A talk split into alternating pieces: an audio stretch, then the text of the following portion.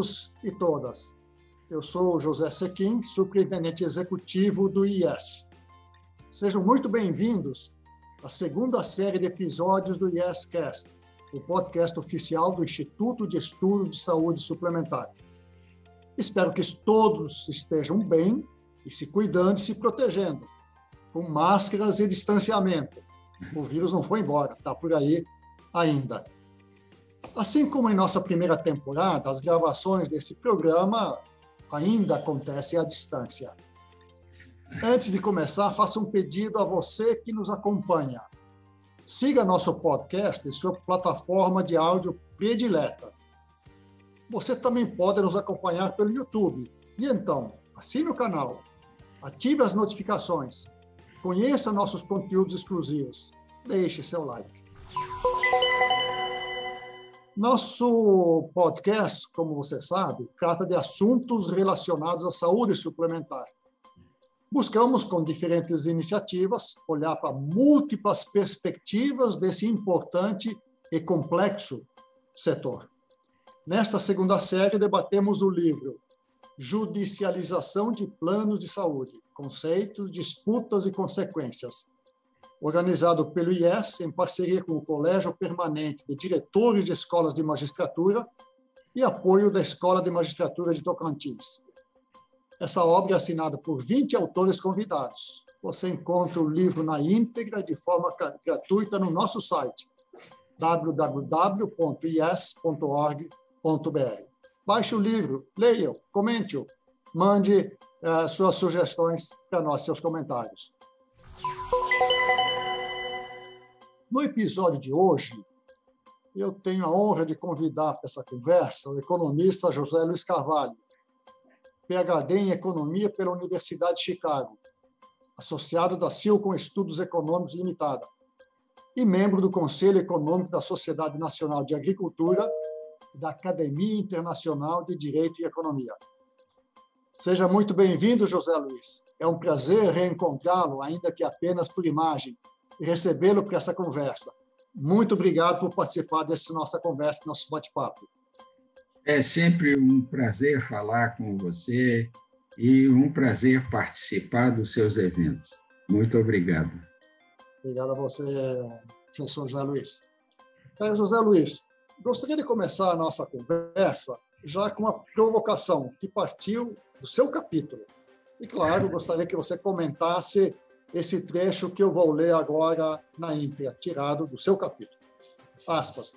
É comum a afirmação de que a carga tributária que incide sobre o brasileiro é elevada. Há consenso de que as instituições fiscais no Brasil são complexas. Há muitos impostos, taxas, contribuições, a burocracia é sufocante, a administração pública é pouco eficiente. Eu gostaria que você tipificasse para nós eficiência e ineficiência do setor público.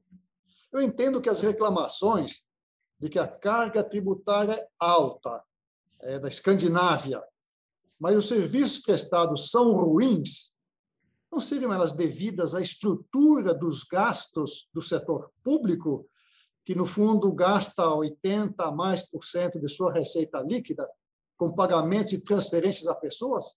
Quando se reclama da baixa qualidade do serviço, as pessoas não estariam reclamando deste direcionamento das contribuições que fazem para o Estado? Queremos ouvi-lo, professor. Ah, primeiramente, eu gostaria de contextualizar minhas observações ah, caracterizando a sociedade moderna.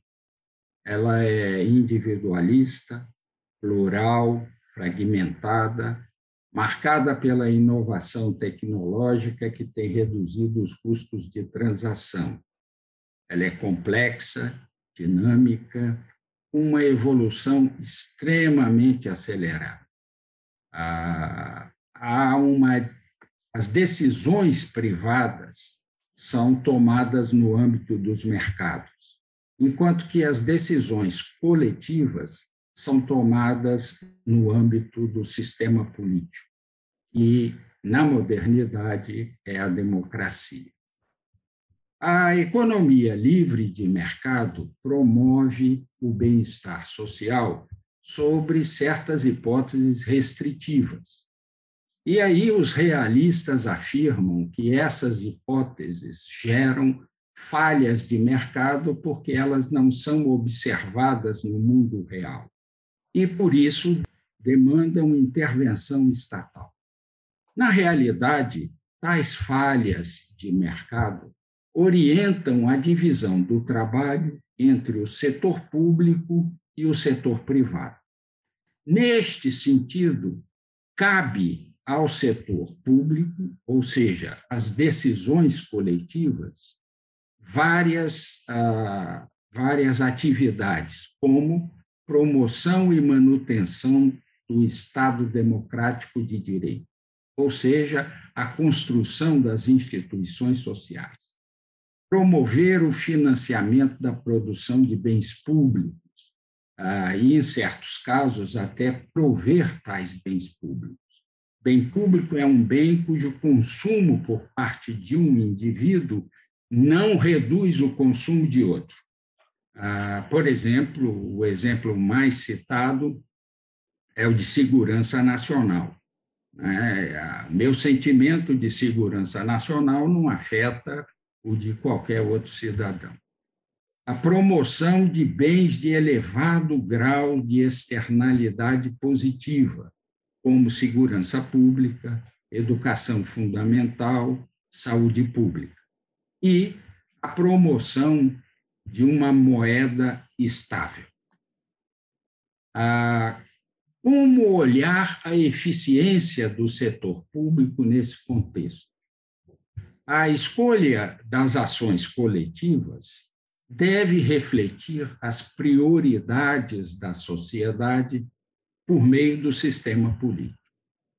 A promoção dessas ações coletivas deve satisfazer as exigências de eficiência técnica, resultando menores custos de oportunidade para a obtenção dos bens ou das atividades coletivas e de eficiência alocativa, isto é, uma vez decidido sobre uma atividade, os recursos direcionados para essa atividade, eles devem gerar benefícios líquidos relativamente maiores do que qualquer outra atividade escolhida.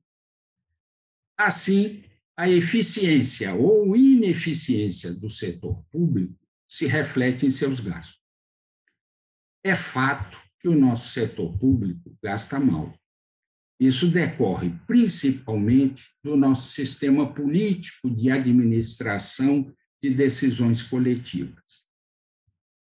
Nossas instituições de administração pública, que favorecem a concentração do poder político e, por sua vez, alimentam o crescimento da burocracia e da regulamentação, Regulamentação é essa que acaba favorecendo concentração de poder político, o que afeta a estrutura dos gastos públicos.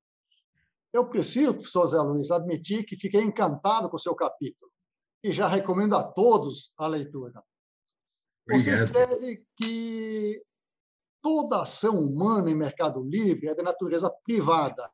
Entretanto, nem todos custos ou benefícios gerados pela ação individual ficam circunscritos a esse indivíduo. É, professor, gostaria que você discorresse um pouco sobre essa relação, sobre, essa conclu... É, sobre a, a relação dessa conclusão com individualismo, liberdade, propriedade e lei. Como se traduz nessa modernidade a que você se refere?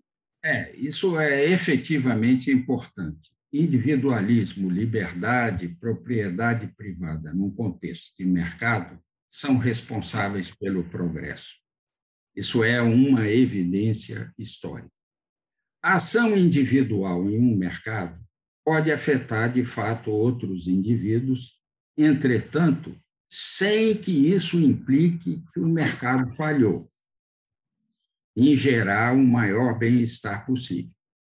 Vou dar um exemplo simples. A queda de preço do produto A decorrente da introdução de uma inovação tecnológica que disponibilizou um substituto B. Ora, os produtores de A vão perder, e, eventualmente, até fechar as portas. Os produtores de B vão substituir esses produtores de A, mas seguramente com um produto de melhor qualidade ou de menor custo, senão não teriam espaço no mercado.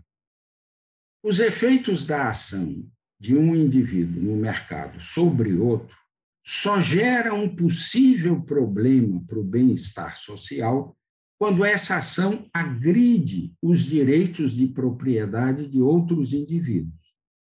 Se os direitos de propriedade forem bem definidos, o causador do dano será processado e arcará com os custos.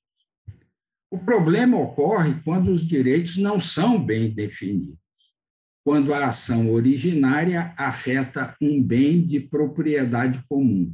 Um bem de propriedade comum não tem direito individual. Consequentemente, o indivíduo não pode mover uma ação para se beneficiar do dano que lhe foi causado.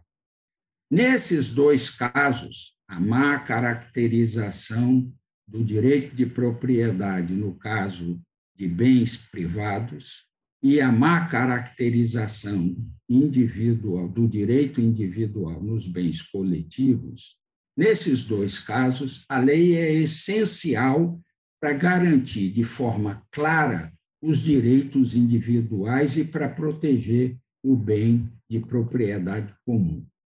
De fato, como você chamou a atenção, a essência da modernidade reside em uma ordem social que preserva a individualidade e a liberdade do homem.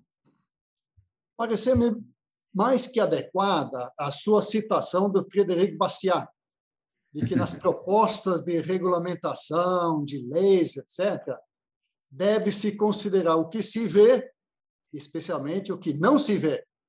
São as consequências não pretendidas da regulamentação, ou da lei, ou da política pública entre elas as chamadas externalidades, a que você já se referiu, presentes em muitas das ações. Mas o conceito de externalidade parece intimidar um pouquinho as pessoas. Podia, professor, comentar um pouquinho essas externalidades e falhas de mercado para ilustrar nossos ouvintes? É, externalidade tem sido exaustivamente utilizada para justificar a falha de mercado. Externalidades, elas decorrem do fato de que a ação de um agente econômico produz custos ou benefícios para outros agentes, sem que o originário da ação pague pelos custos ou seja ressarcido pelos benefícios causados.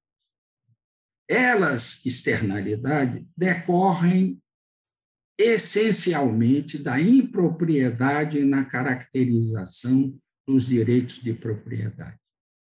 Externalidade se constitui em um problema quando consideramos bens de propriedade comum, para os quais não se pode atribuir direitos de propriedade individual. Entretanto, nesses casos, não se pode falhar, falar de falha de mercado, uma vez que não há direitos de propriedades individuais que possam ser transacionados. A regulamentação tem sido imposta pelo setor público para contornar os problemas associados a bens de propriedade comum. Esse é o caso das leis ambientais, do defeso para proteger a pesca, da licença de caça e assim por diante. Ah, em alguns casos, especialmente no Brasil, ah, a autoridade pública se apropria desses bens de propriedade comum, como é o caso dos rios, dos lagos, das lagoas, do mar e, principalmente, o subsolo, no caso brasileiro. Bem, já falamos aqui, seu capítulo trata da individualidade, posse, liberdade, direito de propriedade, e, consequentemente, as responsabilidades acarretadas pelas escolhas de um indivíduo. Qual, então, o papel e a importância das decisões coletivas na promoção do, do bem-estar? Como levar em consideração pluralidade das sociedades modernas em que estamos inseridos, e, em particular, a desigualdade, que é muito grande, extraordinariamente alta no Brasil. Como equacionamos essas questões todas, professor Zé Luiz? Bom, suas duas perguntas, na realidade, nos remetem ao sistema político. Uma sociedade moderna administra a pluralidade de indivíduos autônomos com desejos e anseios diversos pela razão, é, pela argumentação. Desse modo, a democracia é o sistema inevitável, é o sistema político inevitável. E é por meio desse sistema político que as escolhas coletivas são feitas. Entretanto, esse sistema político, democracia, deve permitir aos indivíduos a alocação de recursos entre as várias opções de ação coletiva, pelo, efeito, pelo efetivo controle do orçamento público. Somente assim se pode almejar que os gastos públicos reflitam as escolhas coletivas e promovam um incremento líquido no bem-estar. Isto é, os gastos públicos geram mais benefícios para a sociedade do que os recursos transferidos ao setor público pelos indivíduos, mais o custo do sistema fiscal. Para tanto, o que se requer é um sistema fiscal com regras simples, que permita aos indivíduos identificar seus custos e os benefícios a serem individualmente apropriados em decorrência dos gastos públicos. A complexidade da instituição fiscal implica em maiores custos de informação para os indivíduos, provocando desperdício de recursos. Temos, de fato, aqui um, um, um exemplo vivo da qualidade da, do, do, artigo e do, do, conteúdo técnico do professor José Luiz. Muito obrigado. Professor, eu achei muito interessante a metáfora que você utiliza em seu texto, relacionando a autoridade fiscal ao bom e ao mau ladrão. Eu não vou dar mais detalhes, porque eu quero que, que você explique essa história para os nossos ouvintes. Queremos te ouvir, professor Zé Luiz. É interessante. É, considere um sistema fiscal ah, ao qual os indivíduos estão sujeitos extremamente complexo. Devido a essa complexidade, o indivíduo buscando seus próprios interesses é estimulado a contratar serviços especializados em orientação fiscal, de modo a reduzir o imposto a pagar. Há, portanto, desperdício de recursos. Recursos são desviados de outras atividades produtivas para reduzir a transferência para o setor público. Essa complexidade afeta também a real identificação dos benefícios gerados pela instituição fiscal e, consequentemente, favorece a percepção de que a carga tributária é relativamente elevada, já que você não consegue avaliar os benefícios que os impostos lhe geram, você considera absurdo o imposto que lhe é cobrado. Isso estimula o crime de sonegação. Se somos forçados a pagar R$ reais de impostos, nós vamos ter menos R$ reais para satisfazer os nossos desejos. Se somos forçados por um assaltante a entregar R$ reais, exceto pelo custo psicológico, nessas duas situações o resultado é o mesmo. Temos menos R$ reais para satisfazer os nossos desejos. A diferença entre o assaltante e a autoridade fiscal depende de duas instituições: a instituição política e a instituição fiscal.